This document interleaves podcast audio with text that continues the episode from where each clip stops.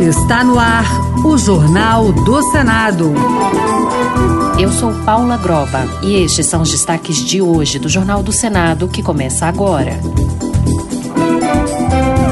Governo sanciona sem vetos plano plurianual para quadriênio 2024-2027. Líder da bancada feminina pede combate à violência política nas eleições de 2024. Agora é lei. Tribunal de Contas da União poderá participar de Conselho de Auditores da ONU.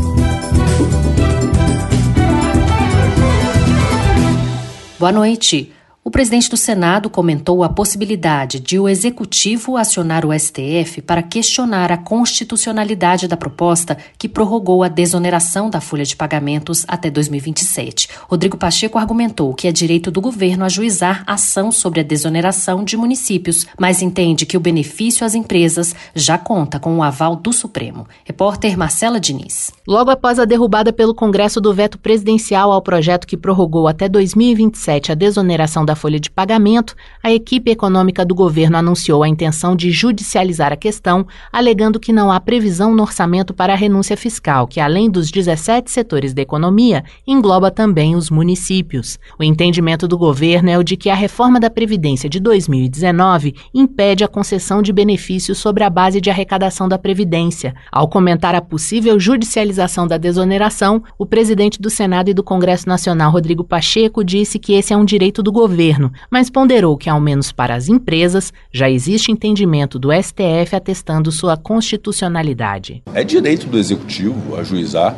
a ação própria no Supremo Tribunal Federal e o Supremo Tribunal Federal decidir. Em relação ao setor produtivo, os 17 setores, tratou-se de uma prorrogação cuja apreciação do Supremo Tribunal Federal, em certo instante, mesmo após a reforma da Previdência, deu por constitucional, uma decisão do ministro Ricardo Lewandowski. A desoneração dos municípios é um instituto novo, foi inserido agora nessa lei. O Congresso Nacional entendeu ser constitucional. Obviamente, que é direito do Executivo fazer a discussão que, que lhe caiba no Poder Judiciário. Rodrigo Pacheco disse não acreditar que a desoneração da Folha será responsável por um eventual descumprimento da meta de déficit fiscal zero e lembrou que o Congresso vem colaborando com a equipe econômica do governo ao aprovar compensações de arrecadação, como a taxação das apostas online. Acrescentou, por outro lado, que o governo precisa cortar gastos e melhorar a qualidade do gasto público, debates que o Congresso, segundo ele, estaria disposto a fazer em 2024.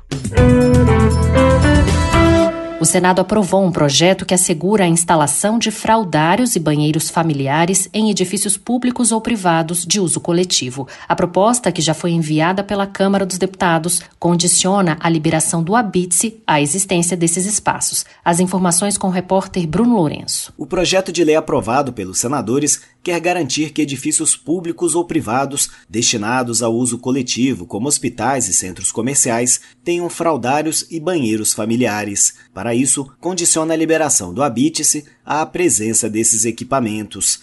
A relatora Mara Gabrilli, do PSD de São Paulo, acredita que a iniciativa traz mais segurança, conforto e dignidade a crianças e famílias. A instalação de banheiros familiares permite à criança fazer uso de sanitários e lavatórios adaptados à sua estatura, em ambiente que costuma ser mais asséptico do que os banheiros usados por adultos. Ademais, garante maior privacidade à criança e ao responsável que acompanha, contribuindo para reduzir os riscos à sua segurança. Iguais considerações podem ser feitas com respeito aos fraudários. Diante da inviabilidade da instalação de fraudário independente, os banheiros masculino e feminino deverão contar com equipamentos que possibilitem a troca de fraldas. Os prédios já existentes não precisam seguir as novas determinações, a não ser em caso de ampliações ou reformas primeiro senador a assumir uma vaga no STF desde 1994, Flávio Dino deve tomar posse como ministro no dia 22 de fevereiro. Hoje, o presidente Lula anunciou a ida do ministro aposentado do STF, Ricardo Lewandowski, para o Ministério da Justiça, pasta ocupada por Dino até o final de janeiro. O nome do futuro ministro do Supremo foi aprovado pelo Senado no dia 13 de dezembro. Dino assume a vaga de Rosa Weber, que já se aposentou em setembro do ano passado. Antes de assumir a vaga, no entanto, Flávio Dino anunciou que retorna ao Senado no dia 1 de fevereiro, onde permanecerá até o dia 21 do mesmo mês, e no dia 22 renunciará à vaga no Senado para assumir o STF. O repórter Pedro Pincer conta mais detalhes sobre a sucessão de Flávio Dino no Senado. Sua primeira suplente e atual senadora Ana Paula Lobato, do PSB do Maranhão, toma posse definitiva da vaga deixada por Dino e cumpre mandato até 2030. Ela assumiu a função no início de 2023, quando Dino se licenciou do Senado para assumir o Ministério da Justiça. Em coletiva de imprensa após a reunião que definiu a data da posse no Supremo, Dino comentou o papel da corte em busca de entendimento. Nesse instante em que há uma demanda social por harmonia, por entendimento, por redução de conflituosidades institucionais, é evidente que o Supremo, pelo seu lugar, é uma instância que é, decisiva para que isso ocorra no país, nos termos da Constituição e das leis. Os indicados pelo presidente da República a uma vaga no STF devem passar por sabatina na Comissão de Constituição e Justiça do Senado, seguida de duas votações secretas. Primeiro na comissão, depois no plenário. O nome de Flávio Dino foi aprovado em 13 de dezembro com 47 votos a favor, 31 contra e duas abstenções.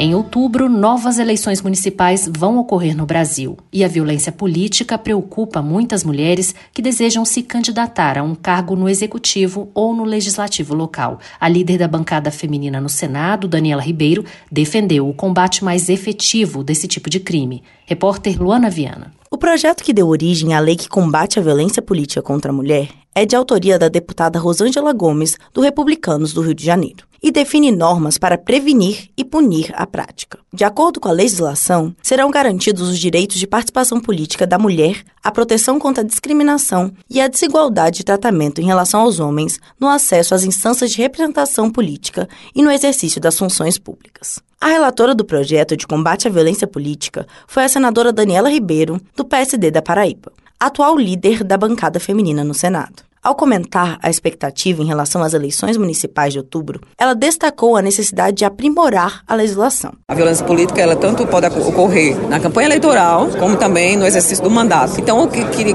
nós precisamos, inclusive com relação à lei, é ainda a gente dá para a gente melhorar ainda mais a lei para que a tipificação do crime ele tenha mais segurança, como aconteceu com o crime de bullying. Você tem testemunhas, você isso é, se, se é reiterado, né, para que a gente possa fazer com que esses que ainda não compreenderam da importância da mulher na política possam parar com esse tipo de atitude. A violência política de gênero pode ser caracterizada como todo e qualquer ato que tenha como objetivo excluir, impedir ou restringir o acesso de mulheres a espaços políticos. Música entrou em vigor a lei que regulamenta a entrada do Tribunal de Contas da União no Conselho de Auditores da Organização das Nações Unidas. Em entrevista à Rádio Senado, o presidente do tribunal destacou a aptidão dos auditores brasileiros na fiscalização de recursos para causas humanitárias. Repórter Luiz Felipe Liasbra. O presidente Lula sancionou a lei que regula a entrada do Tribunal de Contas da União no Conselho de Auditores da Organização das Nações Unidas, a ONU.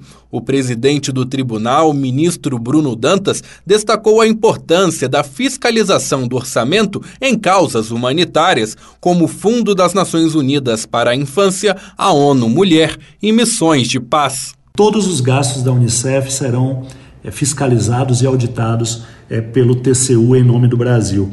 Nós também vamos fiscalizar os gastos com a ONU Mulher, que é uma, um organismo da ONU que tem a competência de promover políticas de equidade eh, de gênero. Além disso, o Brasil terá a responsabilidade de fiscalizar eh, as missões em três países: Líbano, Kosovo e Chipre. O Conselho de Auditores da ONU é uma instituição fiscal formada por três países e que é responsável pela auditoria externa das finanças do organismo internacional. Ao lado do Brasil, irão realizar as auditorias a França e a China. O mandato brasileiro se iniciará no dia 1 de julho de 2024.